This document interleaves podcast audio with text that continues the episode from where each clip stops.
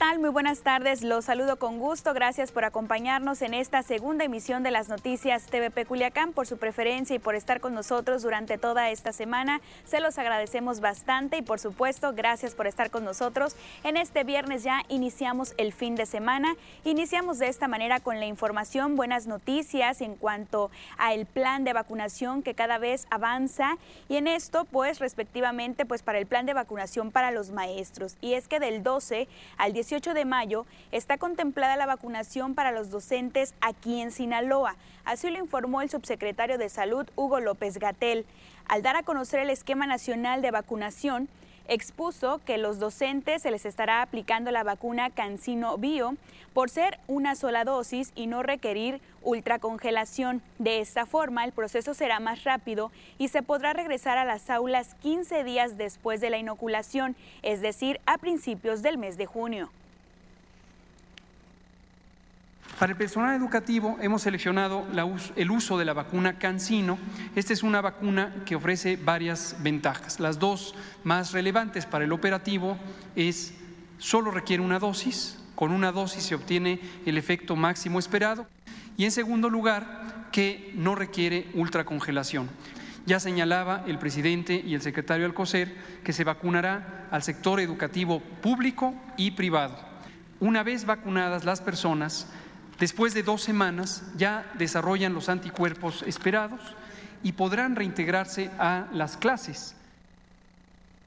La titular de la Secretaría de Educación Pública, Delfina Gómez, indicó que se contará con dos tipos de centros de vacunación, unos llamados macrocentros, en donde se buscará concentrar el mayor número de personal para aplicar la inmunización en una sola área, esto con el apoyo del personal del IMSS, del ISTE, la SEDENA, la CEMAR y la Guardia Nacional. Habrá otros en donde solo se concentren pequeñas cantidades de personal según las condiciones de cada zona. Pidió a los padres de familia apoyar para que se cumplan con estas normas sanitarias desde que los niños salgan de casa, es decir, que se les tome la temperatura, que usen el cubrebocas correctamente y de sentir algún malestar el menor no sea enviado a los planteles educativos. Por su parte, el presidente de México, Andrés Manuel López Obrador, dijo que la intención es que el regreso a las clases presenciales se dé antes de que concluya el ciclo escolar actual el regreso a clases presenciales antes de que concluya el ciclo escolar. De manera escalonada, de acuerdo al semáforo, ya se dispone de todas las vacunas, como aquí se mencionó, es la vacuna Cancino, que solo requiere de una dosis. Por su parte, respecto a este mismo tema de la vacunación, el secretario de Educación Pública y Cultura aquí en Sinaloa, Juan Alfonso Mejía, comentó que este anuncio del plan de vacunación para los maestros de alguna forma acerca más al objetivo de ir planteando el regreso gradual a las clases presenciales.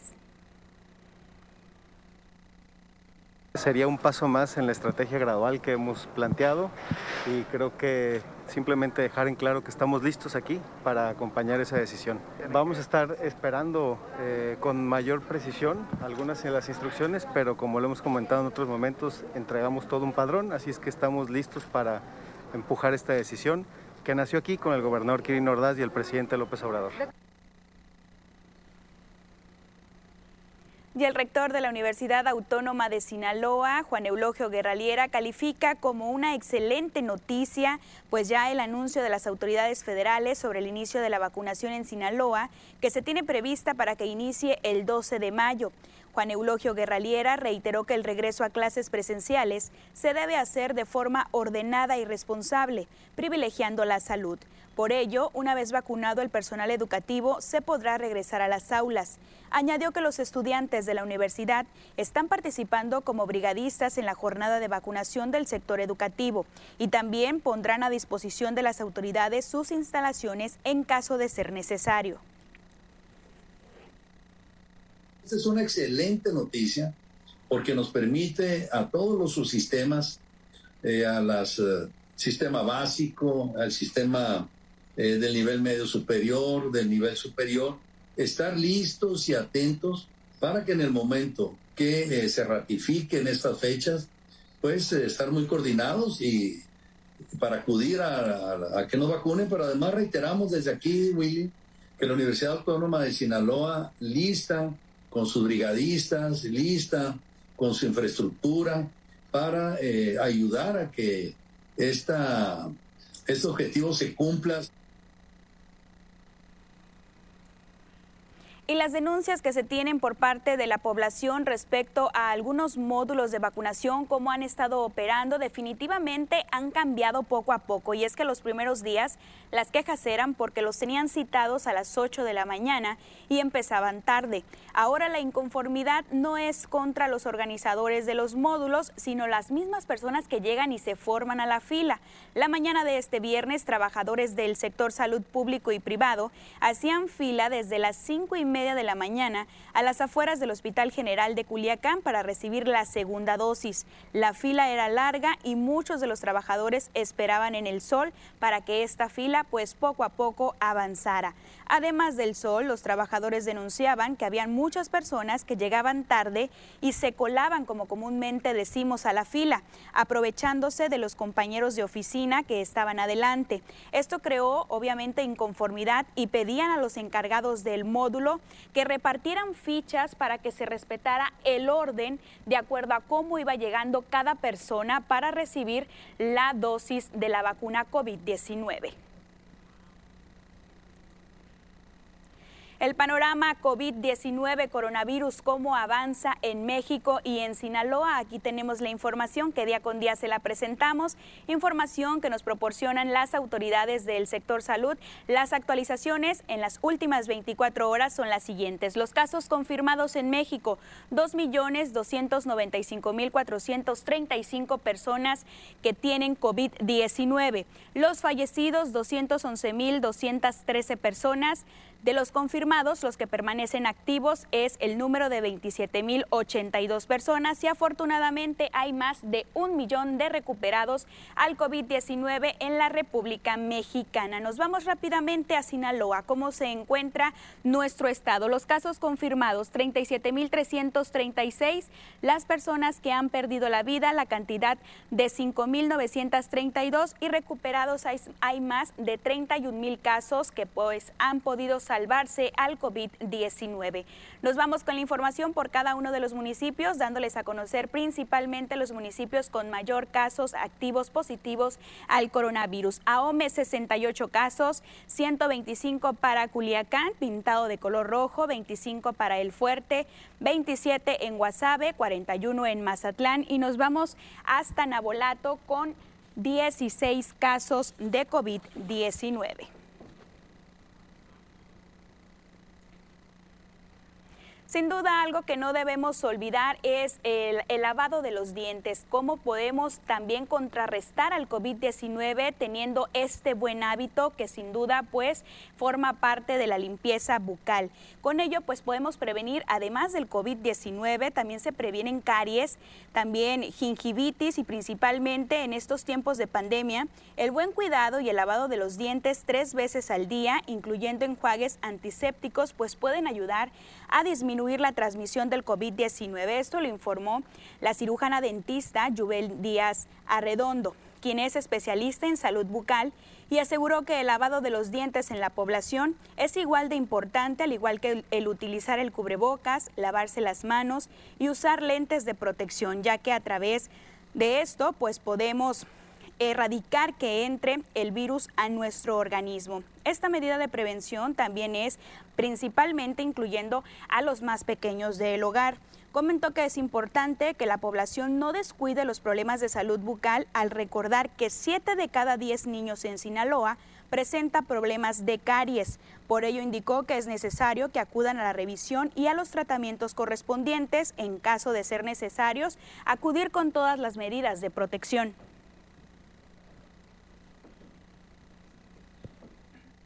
La boca es una de las principales vías de entrada al organismo del virus que genera COVID-19 junto con nariz y ojos, por lo que un buen cepillado dental, incluyendo mejillas, paladar y lengua, en conjunto con algún antiséptico como lo es un enjuague bucal, ayudan a degradar las capas del virus, así reduciendo su carga viral tanto al paciente infectado como a la transmisión entre personas.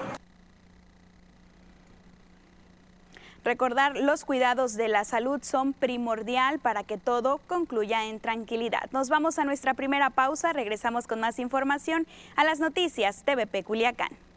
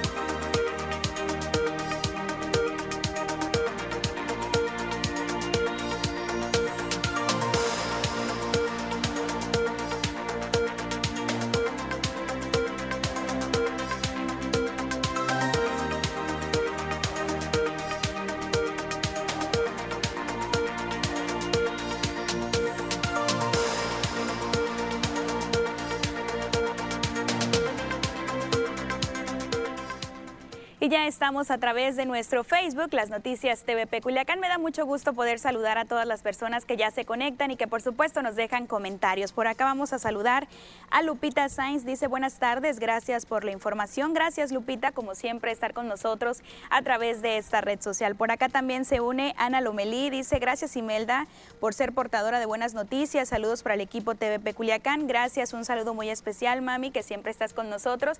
Y por supuesto que le envía un saludo cordial a todo el gran equipo de TVP que hace posible que usted tenga la información a la mano. Por acá también Roberto Beltrán dice muy buenas tardes Imelda, gracias Roberto por estar con nosotros. Anel Chaides también que se acaba de unir, Silvia Cruz Carrillo se acaba de unir rápidamente, Martita Zazueta también, Carla Zamarrón de Núñez, gracias sin duda por hacernos llegar sus comentarios, sus denuncias ciudadanas también las queremos conocer y diferentes opiniones respecto a los temas que vamos a estar platicando. Los leemos rápidamente, regresamos al 10.1.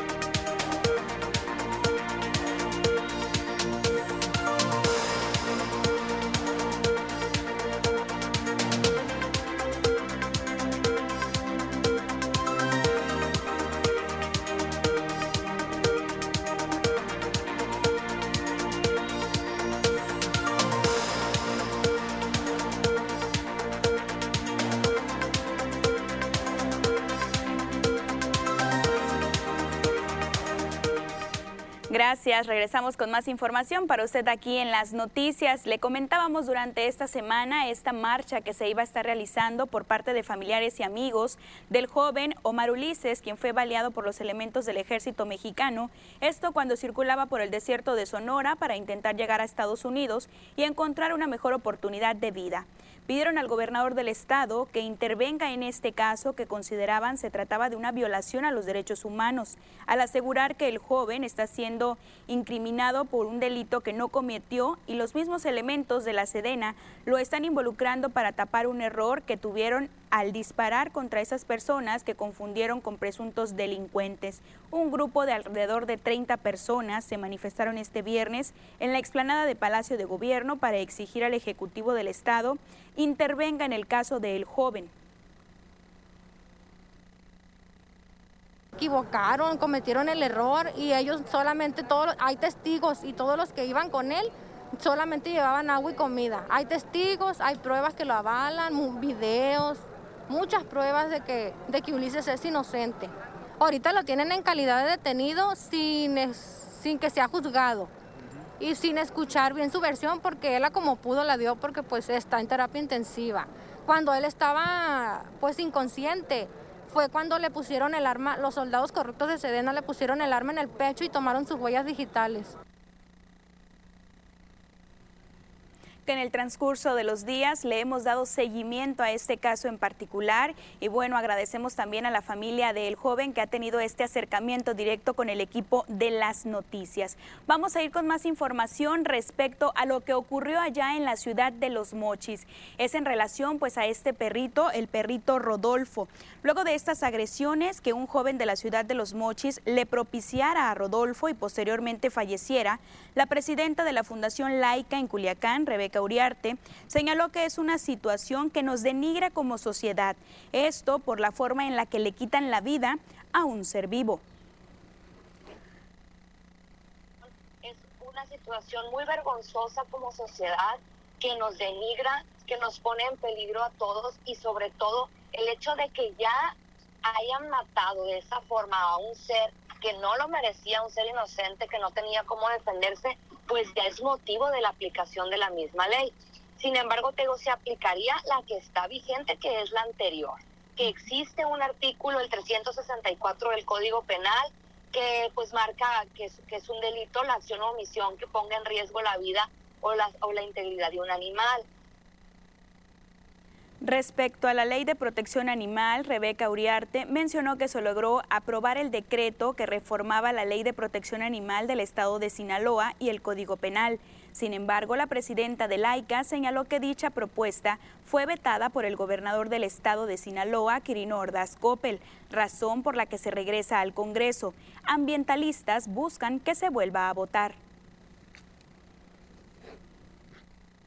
El estado para ver cuál es la forma o el camino más fácil para que esto pueda realmente volverse a votar y salir en esa legislatura con las observaciones que hizo el gobernador. Entonces, la ley, esas reformas todavía no están vigentes porque no fueron aprobadas y no fueron publicadas en el periódico oficial. Entonces, nosotros en este caso de Rodolfo y en los casos que hemos tenido anteriormente de suma violencia, como este que obviamente pues nos llena de frustración, de dolor, de indignación.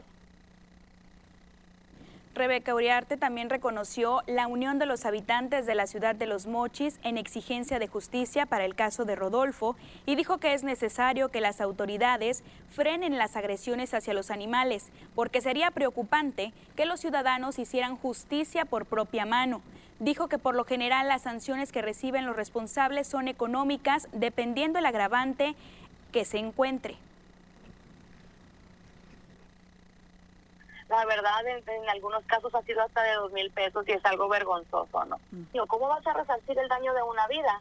Ahora es un perrito en situación de calle, ¿a quién le vas a resarcir el daño?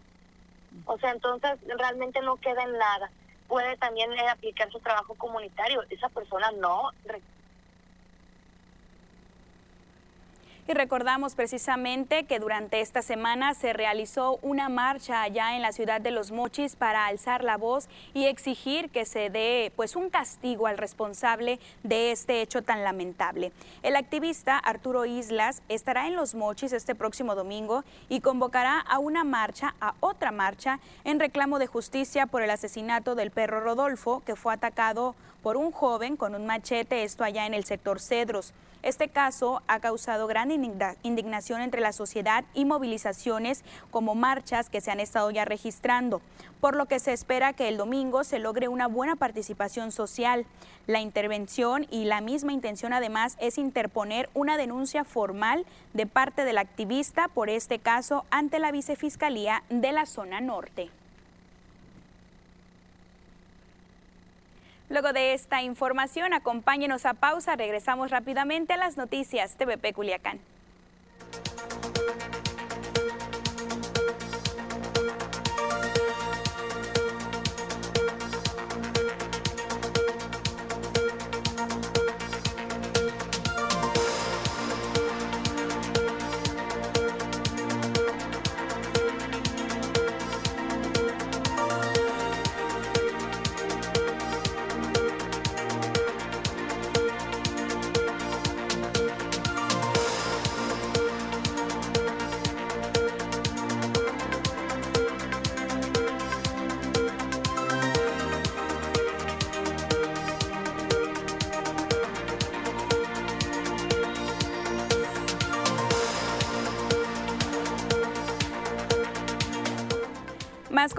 Y saludos por acá nos hacen llegar nuestros amigos del Facebook, las noticias TVP Culiacán. Conchita Picos dice, buenas tardes Imelda.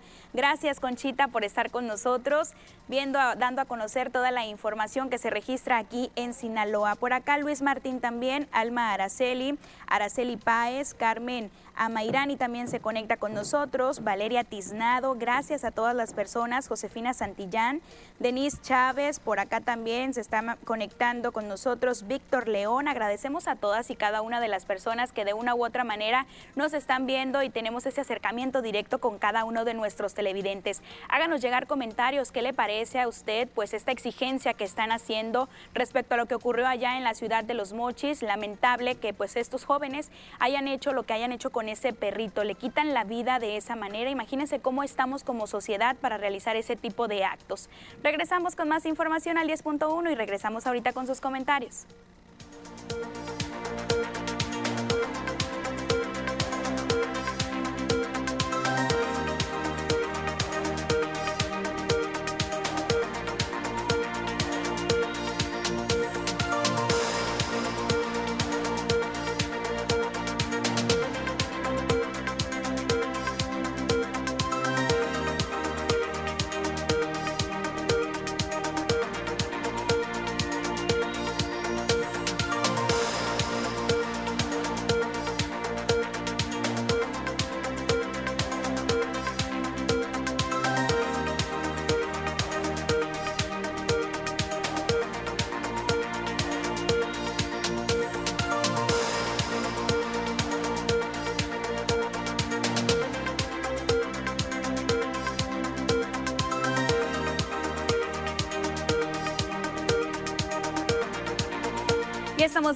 y más información para usted aquí en las noticias. Ya está lista y preparada Diana Zambrano con la información climatológica. Ya en este viernes iniciamos el fin de semana y queremos conocer cómo van a estar las temperaturas en las próximas horas. Claro que sí, Mel, estamos listos para conocer qué nos espera para este fin de semana, ¿no? El día de hoy ya con 32 grados tenemos mucho calor, al igual que los días anteriores, ¿no? Pero más bien el sol, ¿no? Que se siente muy fuerte. Ya se siente este cambio intenso de las temperaturas. Te, te escuchamos, vamos contigo. Claro que sí, comenzamos con el mapa nacional para conocer las temperaturas actuales, comenzando en el sector de Tijuana, actualmente con 19 grados, la condición de cielo que se mantiene despejada, al igual que La Paz con 29 grados centígrados. Ya para el sector de Guadalajara, actualmente con 33 grados, Acapulco nublado con 29 y para finalizar más al sur con Mérida, actualmente, ojo la temperatura que llega hasta los 39 grados centígrados, pero la condición de cielo que se mantiene mayormente nublada. Pasamos a conocer las temperaturas actuales en nuestro estado en Sinaloa, comenzando en Culiacán, actualmente con un cielo parcialmente despejado. Las temperaturas actuales que se mantienen en los 33 grados, la humedad baja el 16%.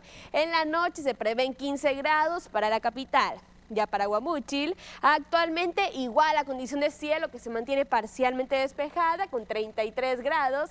Las precipitaciones al 0%, no tenemos nada de probabilidad de lluvia todavía. La humedad al 17% y bueno, ya en la noche se prevén solamente 13 grados para el sector de Guamúchil.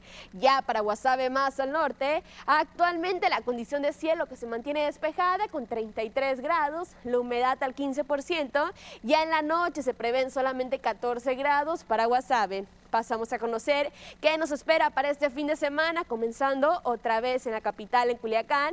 Mañana sábado tenemos una condición, ojo, de cielo parcialmente nublada, domingo y lunes ya despejado, las máximas que van a llegar hasta los 32 grados para el día de mañana y las mínimas que se van a mantener en los 15 grados en Culiacán ya para Guamuchil. Mañana, el día sábado, se mantiene una condición de cielo despejada, al igual que el resto de la semana, las máximas que van a variar entre los 33 y los 32 grados, las mínimas que se prevén entre 13 y los 14 grados para Guamuchil ya para Guasave, más al norte y ya para finalizar, mañana sábado tenemos una condición de cielo muy soleado, se mantiene muy despejado para este fin de semana, las máximas que van a variar entre los 31 y los 32 grados, las mínimas que se prevén de entre 13 y los 14 grados para el sector de Guasave. Hasta aquí el reporte meteorológico, continuamos contigo Imelda. Te agradecemos, Diana Zambrano, por la información climatológica. Hay que tomar nuestras precauciones, nuestros cuidados, principalmente pues estar hidratándonos, aunque no es el calor tan intenso como estamos acostumbrados en los próximos meses que ya se va a dejar sentir, pero sí es importante y sobre todo el uso del bloqueador. Claro que sí, me la recordar mucho lo del uso del bloqueador porque tenemos temperaturas, como tú comentas, no tan altas, pero sí sentimos el sol, ¿no? la resolana y todo eso que afecta directamente a la piel. ¿no? Te agradecemos por el reporte. Igualmente, Imelda. Nos vamos a pausa y regresamos con más información. Quédese con nosotros. Somos las noticias TVP Culiacán.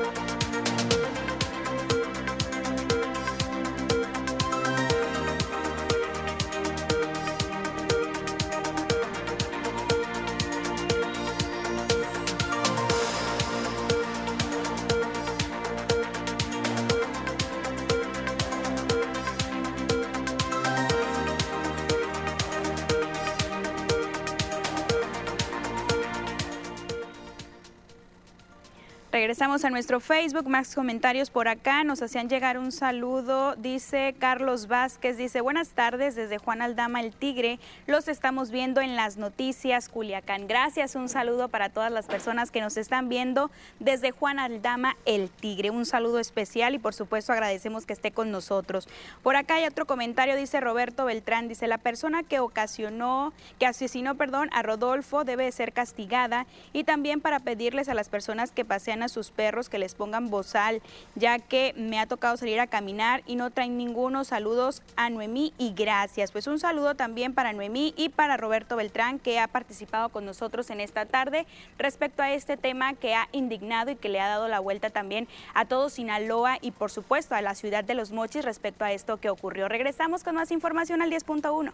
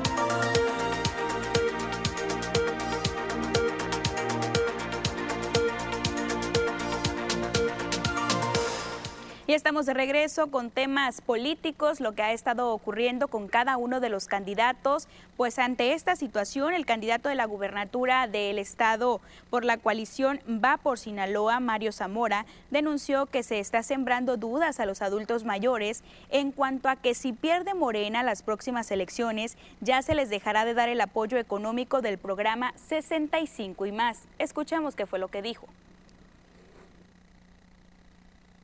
Vamos a hacerle una petición por escrito al Instituto Estatal Electoral para que saque un comunicado y dejar muy claro a todos los ciudadanos sinaloenses que los programas sociales son un derecho constitucional, porque ha corrido por ahí mucha información donde están queriendo decir que si gana un partido, que si gana otro, los van a quitar.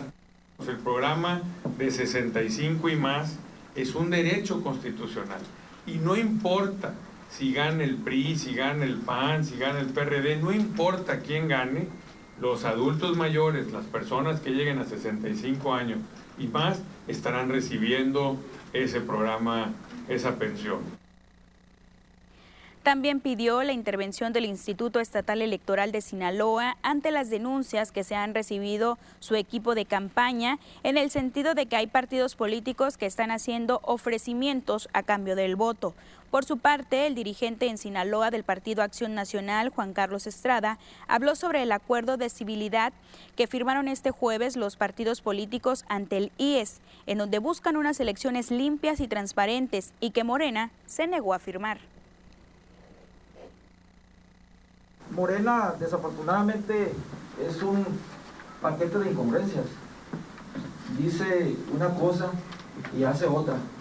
A nivel federal, pues son precisamente lo contrario, ¿no? Lo contrario, están todos los días a través de los servidores de la nación trabajando de manera directa, eh, promoviendo incluso hasta el voto, y ya hay evidencias, ¿no?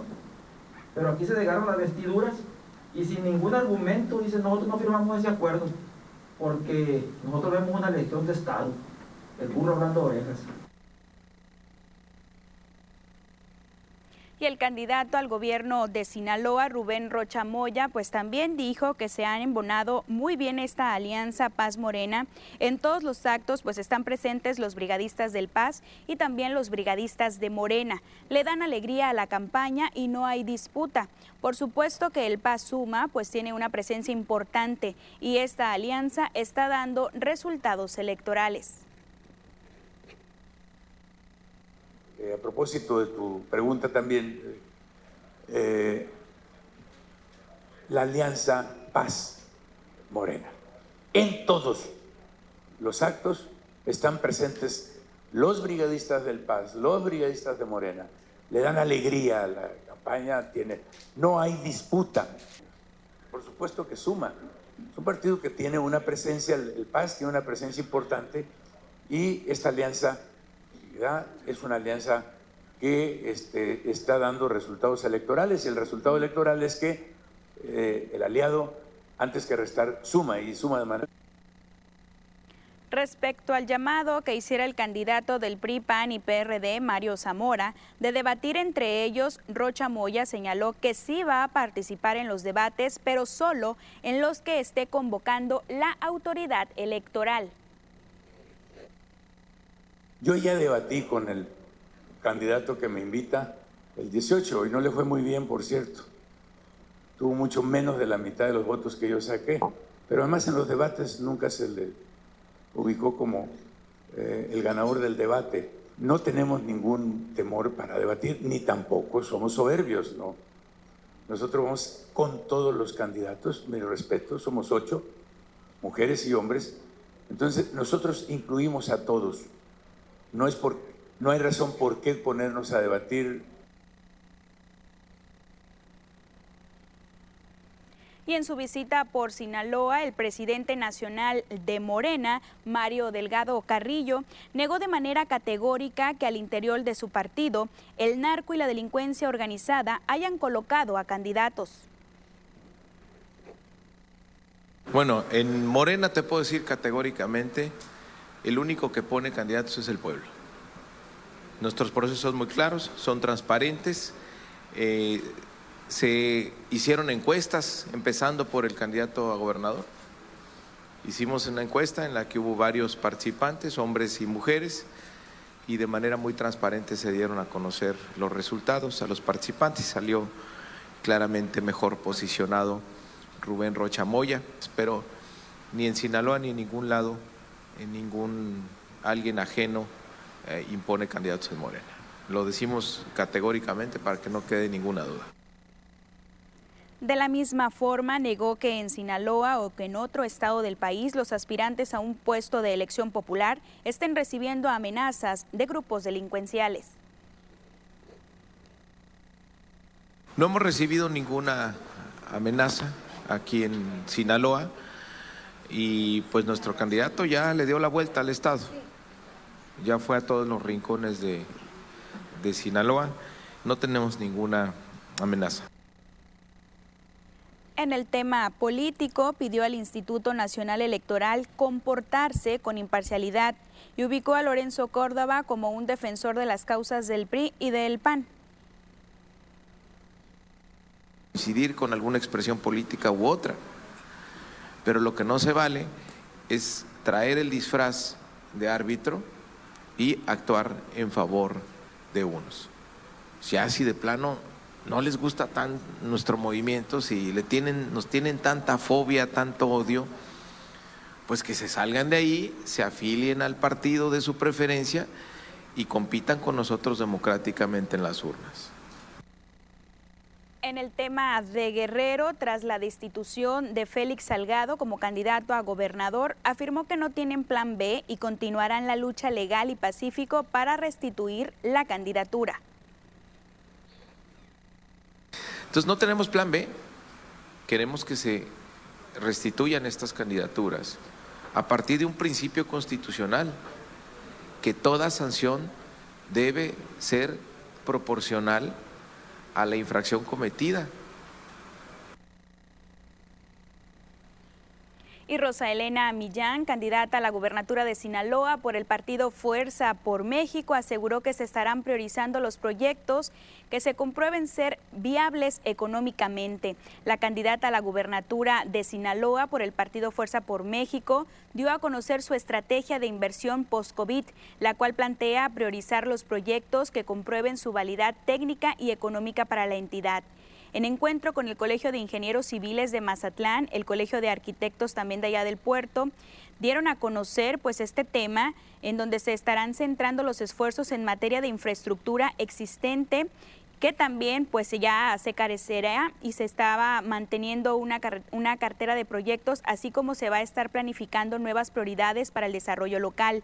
Precisó que se hará crecer la inversión pública para atraer capital privado, generando empleo y crecimiento. Se estará procurando que los recursos sean óptimos y también se esté destinando infraestructura y seguridad pública. Se va a promover la colaboración entre los sectores público, social y privado para que con mezclas de estos recursos pues puedan realizar carreteras, vialidades, equipamiento urbano, entre otras.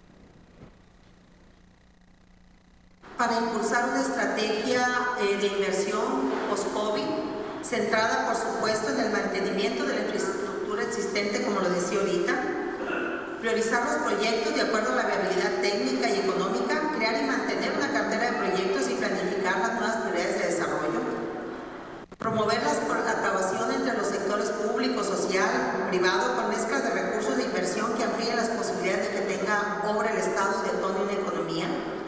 Pero también creo que es importante hacer modificaciones de leyes para darle la pertinencia social y la transparencia que este gobierno pretende establecer en ese sentido, queremos enviar reformas e iniciativas a la Ley de Obras Públicas y a la Ley de Acceso a la Información Pública para hacer más accesibles y oportunas la información y documentación sobre el ejercicio del gasto en infraestructura física, buscando reducir la opacidad y la corrupción.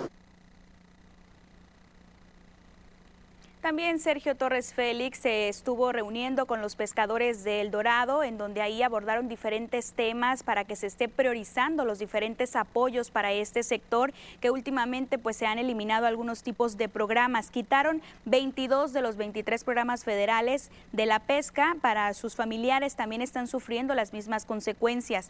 Le dijeron al candidato de Movimiento Ciudadano, exsecretario de Pesca, que confían plenamente que como gobernador sabrá defender al sector pesquero y levantará la voz, los estará representando sin miedo alguno, como lo hizo ante la Conapesca. Sergio Torres señaló que conoce las necesidades del sector pesquero y cómo resolverlas, que no estará permitiendo que el gobierno federal dañe más a las familias de ese sector. En su recorrido, casa por casa, allá en el Conchal, recibió quejas, demandas y solicitudes de servicios públicos de todo tipo, pero también un gran respaldo de su proyecto para ser gobernador del estado de Sinaloa. Luego de El Conchal, acudió a la zona centro de El Dorado, recorrió negocios y hogares y no fueron Em, algunas de estas mismas obras, las que recibieron durante su administración municipal, específicamente en materia de pavimentación, lo que ha estado sobresaliendo. La situación del sector pesquero es muy triste, lamentable. Aquí estamos en el campo pesquero El Conchal. Vine a saludar a mis amigos los pescadores y constatar una vez más de manera personal el abuso que ha cometido el gobierno federal en contra de ellos y de sus familias. Les canceló 22 de 23 programas, programas que ellos habían conseguido a base de muchos años de lucha.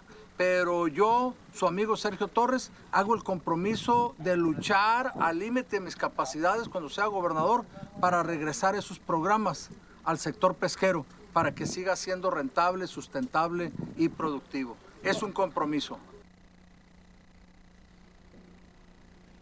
En más reacciones políticas, Mario Imas, candidato a diputado por el Partido Movimiento Ciudadano, respondió a las acusaciones hechas por Alejo Valenzuela, que previo a su separación del partido señaló que cuando llegó a Movimiento Ciudadano solo había 28 pesos en la caja y un par de sillas, haciendo referencia a que fue gracias a él que el partido recobró presencia y militancia, aportando incluso recursos para su operación. Ante esto, Mario Imas señaló que Alejandro Valenzuela miente y mostró recibos de apoyo y préstamos que hizo para sus campañas cuando fue candidato, incluso dijo de su propia bolsa.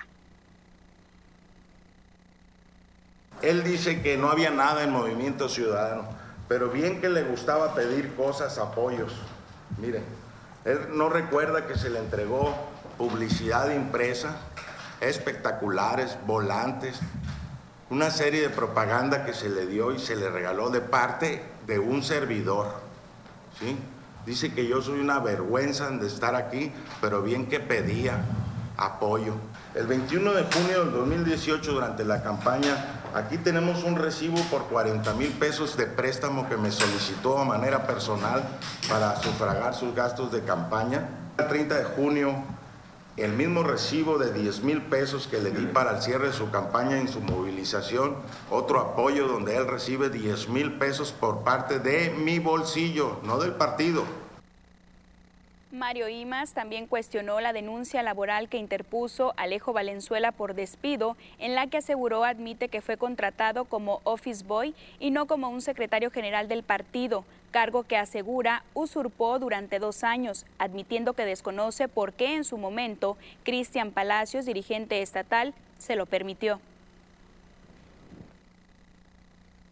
Y en su demanda laboral lo que más llama la atención y lo dice aquí, que demanda Alejo a Cristian Arturo Palacios Atondo y a Movimiento Ciudadano, porque eh, Arturo Cristian Palacios, en su carácter de dirigente estatal, hacía funciones que fue contratado por Cristian Palacios para laborar en el puesto de Office Boy, consintiendo sus funciones en mensajería interna y externa bancos, entes gubernamentales, etcétera. Y pues él mismo en su declaración en esta demanda laboral pone eh, en contradicho sus, sus, sus formas, ¿no? Luego de las reacciones políticas, nos vamos a pausa, regresamos rápidamente, quédese con nosotros.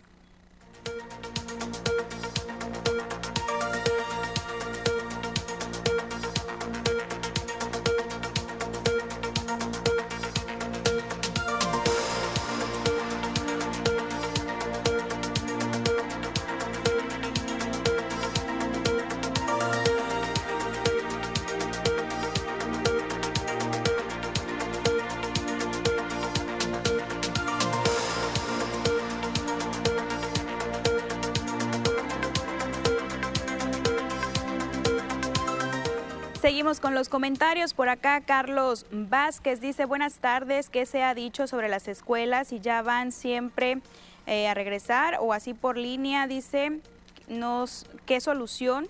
Ha habido sobre este tema. Hasta el momento pues no se ha dado a conocer cuándo vaya a ser precisamente oficial ya el regreso a las clases presenciales. Hasta el momento solamente se dice que ya que se encuentren vacunados los docentes y de esa manera gradualmente y conforme se den a conocer las condiciones es como va a ser este próximo ya regreso a clases. Hasta el momento no se ha dado a conocer cuándo sería esta fecha exacta. Por acá nos hacen llegar un saludo desde California. Dice que les gusta vernos mucho a través de este noticiero. Gracias, un saludo muy especial para ustedes.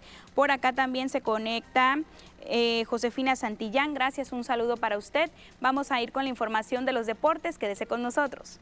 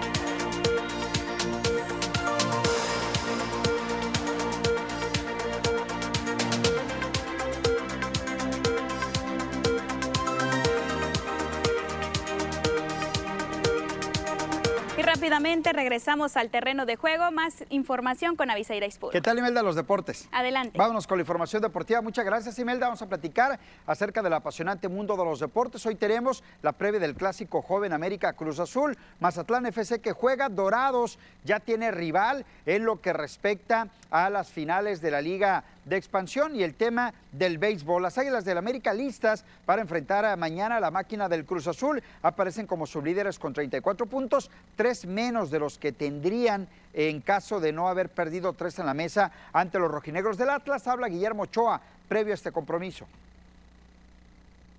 Nosotros en la cancha nos habíamos ganado esos puntos, que es donde realmente pues, vale, ¿no? Lo demás pues está fuera de, de nuestras manos, de nuestro alcance tristemente pasó esta situación. Y, lo positivo es que el equipo no se cayó, ¿no? Anímicamente no se un abajo después de, esas circunstancias y hemos hecho las cosas de buena manera. Cruz Azul también lo ha hecho de buena forma, ¿no? Después del, arranque que tuvo. Y yo creo que los dos venimos bien. Es, es, un partido en el que yo creo que para los dos eh, la calificación ya no está en juego y creo que eso es bueno para, el espectáculo.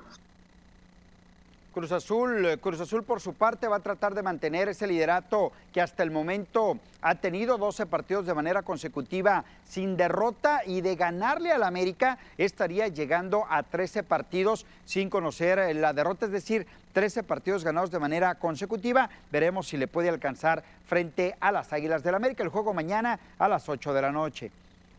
El Mazatlán FC regresa a la actividad hoy para recibir a los rojinegros del Atlas, 8.30 de la noche, duelo correspondiente a la jornada número 15. De local a Mazatlán suma tres victorias, dos empates y dos derrotas. Atlas es sexto y tiene de visita dos ganados, dos empates y dos derrotas.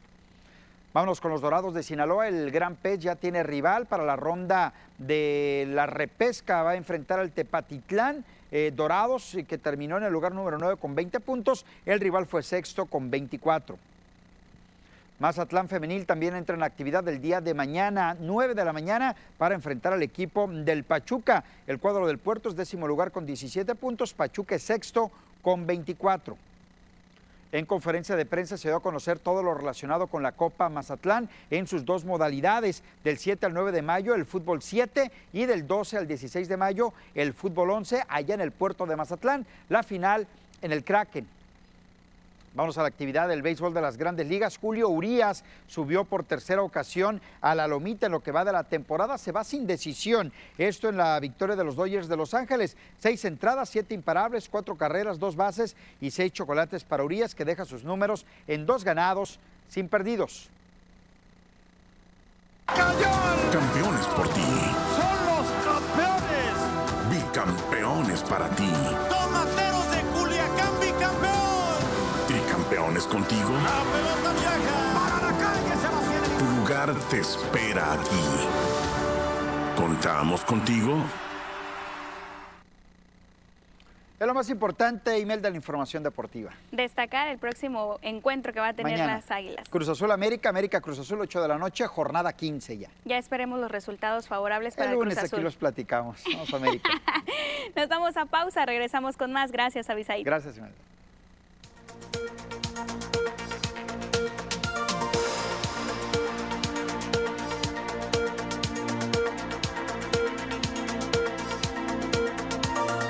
En el Facebook platicando de la información deportiva. Abisaid, ¿cómo ves este encuentro?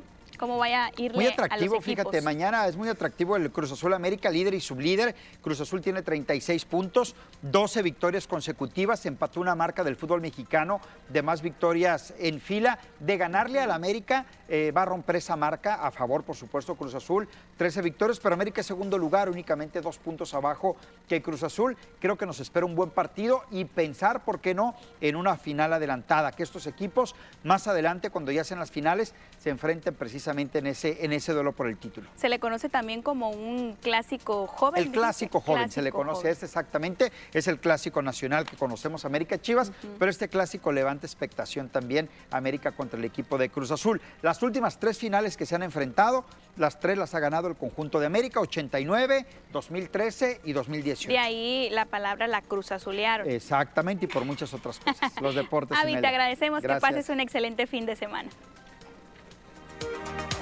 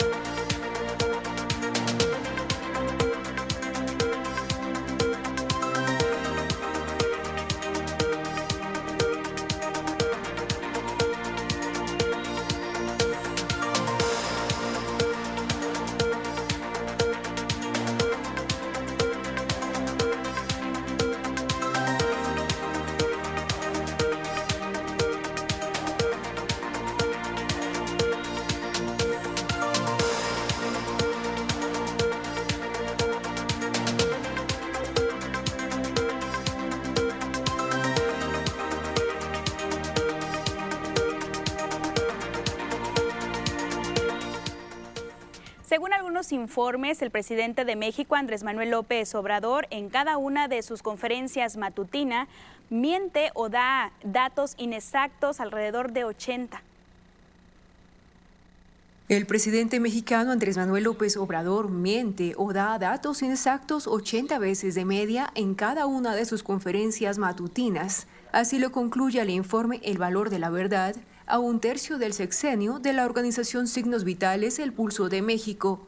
De acuerdo con el informe que fue elaborado con base en el análisis realizado Spin Taller de Comunicación Política sobre las conferencias matutinas, el mandatario recurre a medias verdades y datos no verificables para no tocar temas relacionados con la pandemia, la militarización, la deserción escolar o las energías limpias.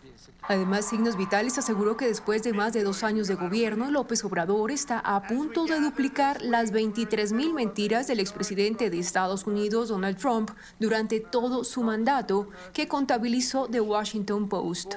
Entre muchos asuntos, el reporte retrata a un presidente que ha tratado de concentrar el poder a través de cambios jurídicos y decretos mediante los que impulsa su programa de gobierno. De hecho, aseguran que 2019 es el tercer año con más modificaciones constitucionales desde 1917.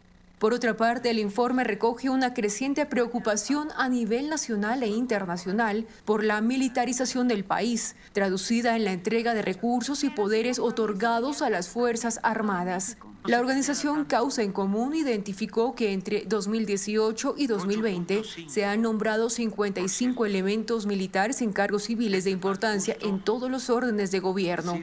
Y precisamente en contraste, organismos como el Instituto Nacional Electoral recibieron agravios por parte del presidente y otros como la Comisión Nacional de los Derechos Humanos o el Instituto Nacional de Transparencia, Acceso a la Información y Protección de Datos Personales sufrieron recortes del presupuesto Signos Vitales es una organización civil que cuenta con un comité ejecutivo conformado por personalidades como María Amparo Casar, María Elena Morera y Federico Reyes Heroles, y un comité asesor de especialistas en el que participan analistas como Edna Jaime, Jacqueline Pescart, Luis Carlos Ugalde y Luis de la Calle, entre otros. En la información local, este día el Congreso del Estado de Sinaloa hizo entrega al premio Medalla de Honor doctora Norma Corona Sapien a la periodista y activista social Dulcina Parra González por haberse distinguido y por contribuir con sus acciones y participación en la defensa de los derechos humanos. El premio le fue entregado en sesión solemne este viernes por parte de la presidenta de la mesa directiva, Roxana Rubio Valdés, quien aseguró que tanto los estados como las personas y la sociedad en general tenemos la el deber de respetar, proteger y cumplir los derechos humanos. También, pues, eh, por parte de Dulcina Parra se resaltó que es periodista de profesión desde hace más de 30 años, conductora radiofónica con experiencia en periodismo de alto riesgo y precisó que sus, que sus mismas contribuciones la han estado realizando particularmente en el municipio de Ahome y en la zona norte y centro de Sinaloa. En más información de denuncia ciudadana, este viernes por la mañana, tres semáforos que están en el cruce de la calle Ignacio Aldama y Constitución estaban apagados, creando confusión entre los automovilistas. Se da a conocer que hay que tener bastante precaución al momento de transitar por ese sector, principalmente es la cuadra del estadio de béisbol Ángel Flores, en donde no están sirviendo estos semáforos. Hay que tomar muchas precauciones a la hora de transitar. Y recordarles que hoy es viernes de nivel 5 en punto de las 10 y media de la noche. Habrá temas importantes que nuestros compañeros de TVP estarán debatiendo para que usted no se lo pierda. Obviamente por la programación de TVP. Es así como llegamos al final de las noticias. Gracias por su preferencia. Que pase un excelente viernes, inicio del fin de semana.